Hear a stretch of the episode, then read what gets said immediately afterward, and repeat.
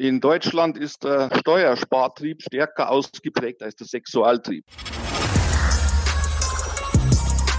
Welcome to another episode of IMO Self Made Podcast, giving you nonstop gems on all things real estate, investing, and the mindset to stand out from the rest of the competition. Real talk for the makers, no bullshit. Now, with your hosts, Chris and Daniel, in the IMO Self Made Podcast.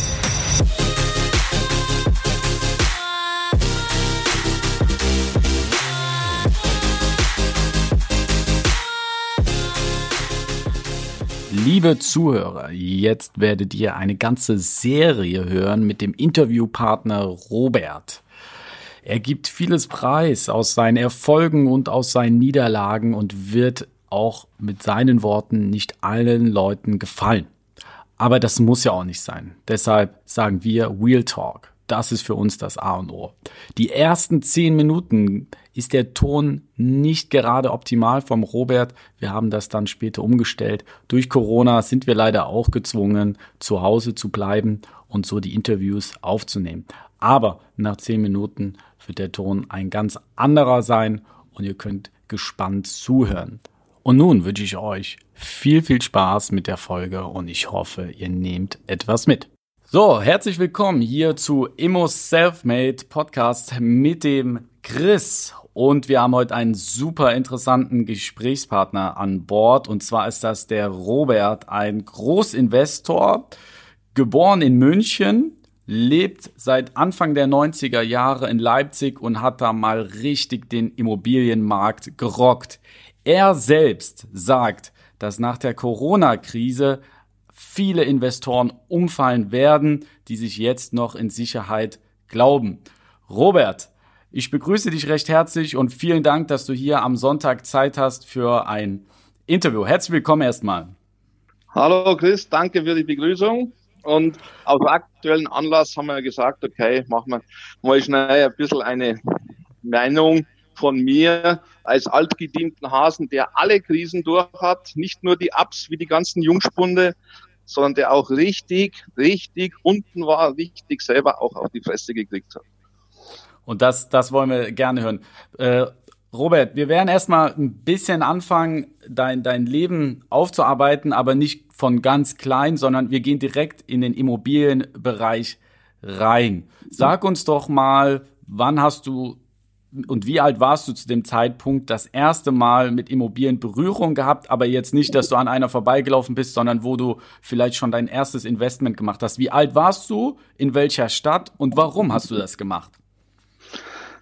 Äh, mein, also in Berührung gekommen bin ich schon während meiner Ausbildung in der Bank, wo ich in München die Objekte finanziert habe. Da war ich dann 16. Also das war 1986 ähm, war dann jahrelang in München dann bei der Bank und meine ersten eigenen Investments habe ich in Leipzig getätigt, 1992, 91, 92 war ich dann demzufolge 23 Jahre alt. Und, und da hast du quasi direkt gekauft. Wie hast du es gemacht? Hast du finanziert? Hast du Cash gekauft? Nein, in den 90er Jahren wurde alles finanziert. Da gab es kein Eigenkapital, keiner hatte ja Geld. Ähm, ich war ja noch viel zu jung und mit den paar Euros oder paar D-Marks, die es damals gab, die ich in der Bank verdient hatte, konnte man ja kein Eigenkapital groß aufbauen. Wir haben damals natürlich alles finanziert, nur viel schlimmer wie heute diese berühmten 115 Prozent Finanzierungen. Wir haben damals ja weit, weit mehr finanziert als der Kaufpreis. Also wir haben dann eher 1000 Prozent finanziert. Okay. So, und dann hast du deine erste Immobilie gekauft. Wie ging es dann weiter bei dir? Ja gut, ich war ähm, die ersten Jahre Angestellter bei einem großen Bauträger, haben in Leipzig und Dresden viel Neubau errichtet, Sonderafermodelle. Die Bauträgergesellschaft ging dann in die Insolvenz 95 und habe mich dann selbstständig gemacht und habe neben den kleinen Bestand, den ich mir da aufgebaut habe, dann als Bauträger angefangen. Und da ging es dann richtig zur Sache in den 90er Jahren und habe dann ähm, in Riesenstückzahlen haben wir dann die Objekte platziert und immer nach dem gleichen System. Also es war egal, ob dieses das Haus links oder rechts war. Wir hatten ein System entwickelt seinerzeit, zehn Jahre Zinsfestschreibung, zehn Jahre Abschreibung, 100 Prozent. Das war die berühmte Fördergebietsabschreibung. Sonderafa Ost bekannt. Und äh, wir hatten die Gewährleistung von fünf Jahren auf zehn Jahre verlängert und wir hatten eine zehnjährige Mietgarantie. So dieses rundum sorglos Wohlfühlpaket für die Käufer entwickelt. Und, und ich habe mich immer gefragt, warum haben Leute 1995, 96 so viel Geld in Leipzig ausgegeben? Ich bringe mal ein Beispiel von mir. Ich habe eine Wohnung gekauft, 43 Quadratmeter in Leipzig-Konnewitz, da haben die bezahlt, ich glaube, 270.000 D-Mark 1995 und hatten ja nicht die Miete, die wir jetzt in Leipzig bekommen.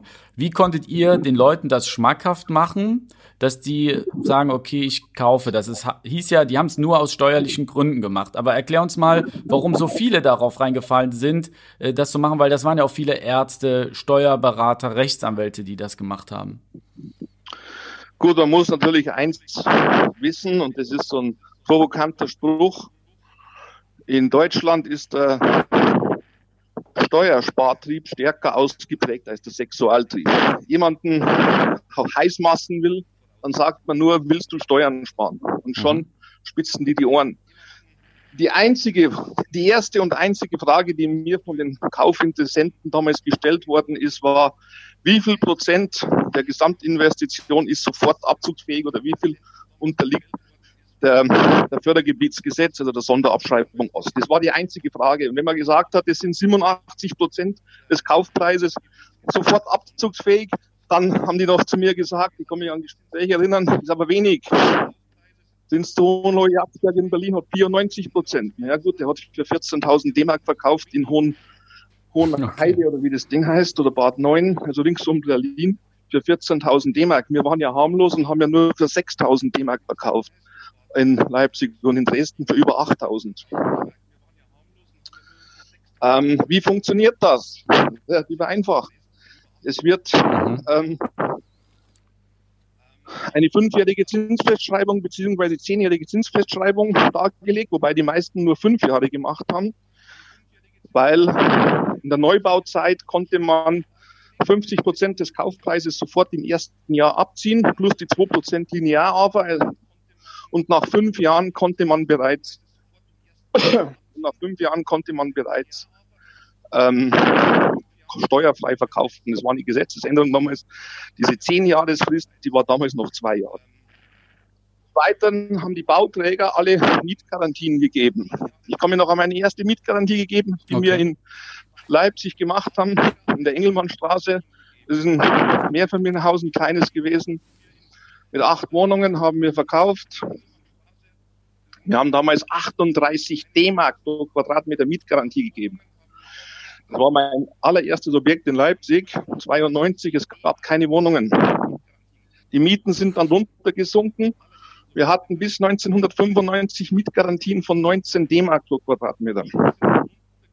Erst dann haben wir abgesenkt auf 16 D-Mark. Das heißt, die Mieten oder die Mietgarantien, die Wahnsinn. wir gegeben haben, konnten wir zwar 92 noch erzielen, wo es keine Wohnungen gab, aber es war dann immer schwieriger und es wurde wohlwissentlich in Kauf genommen. Und die Banken haben ähm, bei der Mietgarantie bzw. bei der Finanzierung die Mietgarantiepreise angesetzt, weil sie gesagt haben, ja, das erholt sich dann schon wieder. Das war also Aufbau, Aufbau Ost, Aufbruchstimmung und da gab es nicht hier, äh, das sinkt mhm. etwas. Das war eine ganz, ganz wilde Zeit. Und dann wurde die Steuer reingerechnet und dann gab es ganz wilde Konstrukte, in denen den Kunden eine Rückkaufvereinbarung vorgelegt worden ist, dass die nochmal zwei bis drei Prozent pro Jahr damals die Inflationsrate als Ausgleich bekommen. So wurde das ja in den Berechnungen vorgenommen. Nach fünf Jahren bekam er dann vom Bauträger noch vorgelegt und wir kaufen dann die für fünf, fünf mal drei Prozent, also 15 Prozent über dem jetzigen Kaufpreis kaufen wir sie zurück, beziehungsweise wir verkaufen es für den Preis für sie. Und dann wurde das eine Haushaltsrechnung gemacht und die bestand im Wesentlichen aus der Miete mhm. und aus der Steuersparnis. Das sind ja die einzigen Einnahmen. Wobei die Miete an sich unbedeutend war. Jetzt stellen Sie sich einen Arzt vor, der damals 300.000 D-Mark verdient, kauft sich eine Wohnung für 200.000 und kann sofort 100.000 ähm, als Werbungskosten geltend machen. So, für den sind die 100.000 sofort ähm, 50.000 Bargeld. Mhm. Die bekommt er sofort zurück. Und wir haben immer gesagt, die sollen die auf fünf Jahre verteilen.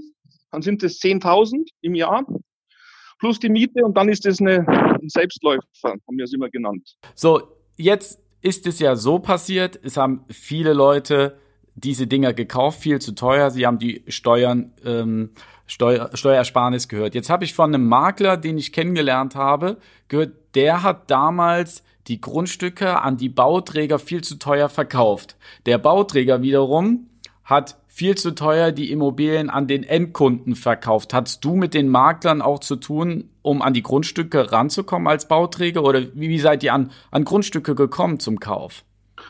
Das ging damals nur über Makler.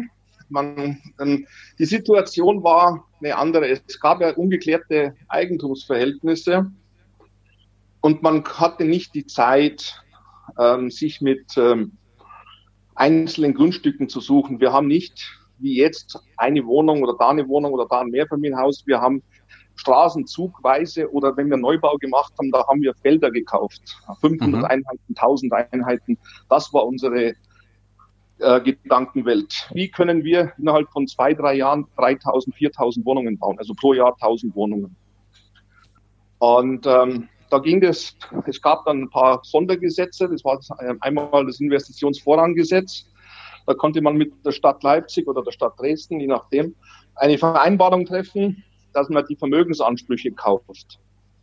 Mhm. Und es gab ja den ähm, Satz Investition vor Rückgabe. Und so konnte das Vermögensamt seinerzeit ähm, entscheiden, dass sie das Grundstück einem investiven Zweck zuführt oder dass sie das Verfahren durchführt. Und äh, in den 90er Jahren, Anfang der 90er Jahren, in der Privatisierungswelle war immer die Entscheidung zugunsten der Investoren.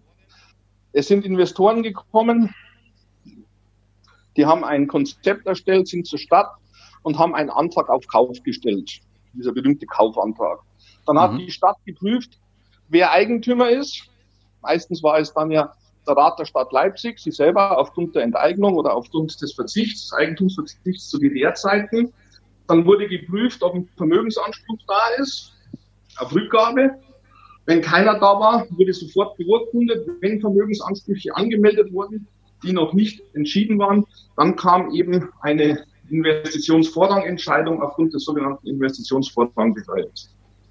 Oder man hat über die Treuhand gekauft, Treuhand-Liegenschaftsgesellschaft dann später, und hat einfach auch da gesagt, ich möchte das Grundstück haben, das Haus, das Haus, das hat gekauft. Und die Makler hatten natürlich auch Zugänge zu verschiedenen Leuten und haben dann ähm, zwischengekauft. Ach, selbst angekauft als Makler? Die haben nur die Ansprüche gekauft, ja. Okay. Gibt's ja heute noch. Ja heute noch Makler, die das machen, die speziell. Heute ist es mehr so die Erbanteile zu kaufen, um dann die Teilungsversteigerung durchzuführen. Damals war das dann einfach einen Investitionsantrag stellen, Kaufantrag und dann einen Käufer zu schließen. Und sag mal, welche Marge habt ihr gemacht beim Verkauf? Kann man pro Wohneinheit, pro Haus sprechen? Ihr habt es ja echt teuer verkauft. Das war ganz, das war die, die, die Rechnung war damals ganz einfach. Es wurde etwa gekauft für den Grundstücksanteil pro Quadratmeter Wohnfläche für etwa 1000 D-Mark. 500 bis 1000 D-Mark je nach mhm. Lage. Baukosten waren seinerzeit im Neubau um die 3000 D-Mark, in der Altbausanierung 1500 D-Mark. Die Vertriebe haben meistens zwischen 10 und 15 Prozent Innenprovision gekostet und der Bauträger 30 Prozent. So, ganz einfache Rechnung. 1000, wenn man jetzt einen Neubau nimmt, 1000 D-Mark Grundstück, 3000 D-Mark Bau, sind 4000. 15 Prozent der Makler sind wir bei 4600. 30 Prozent der Bauträger auf 4000 sind 1200, sind wir bei 5800.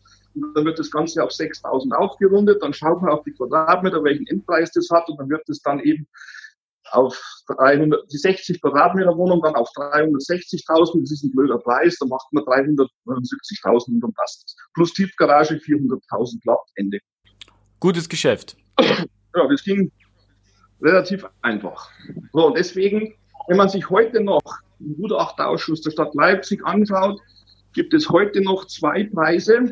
Mit dem Denkmalschutz ist es genau das Gleiche. Es gibt den sogenannten Erstmarkt und den sogenannten Zweitmarkt. Und der Erstmarkt ist heute noch in Leipzig 40 bis 50 Prozent höher wie der Zweitmarkt. Und jetzt hast du ja dieses Bauträgergeschäft einige Jahre gemacht. Da hast du quasi reine Bauträgergeschäfte gemacht oder hast du nebenbei privat schon da auch selbst gekauft? Vielleicht auch von dem Unternehmen, wo du gearbeitet hast? Oder hast du da die Finger von gelassen? Äh, wir haben ein bisschen in eigenen Bestand gekauft, aber ähm, das hat sich ja nicht gerechnet. Ähm, wir haben damals ja gemerkt, Mitte 90 ging es ja schon los. Die echten Mieten, die am Markt erzielbar waren, die waren dann noch bei 9 Mark, 10 Mark, 13 Mark, je nach Klage. Und Baukosten hatte man trotzdem ja von, von 1500 mit Nebenkosten und Ankauf waren wir ja bei knapp 3000 D-Mark. Und was will ich da mit 10 D-Mark? Dann bin ich bei 10 D-Mark mal 12 bis 120, bin ich bei 3000, bin ich bei 25-facher Jahresmiete.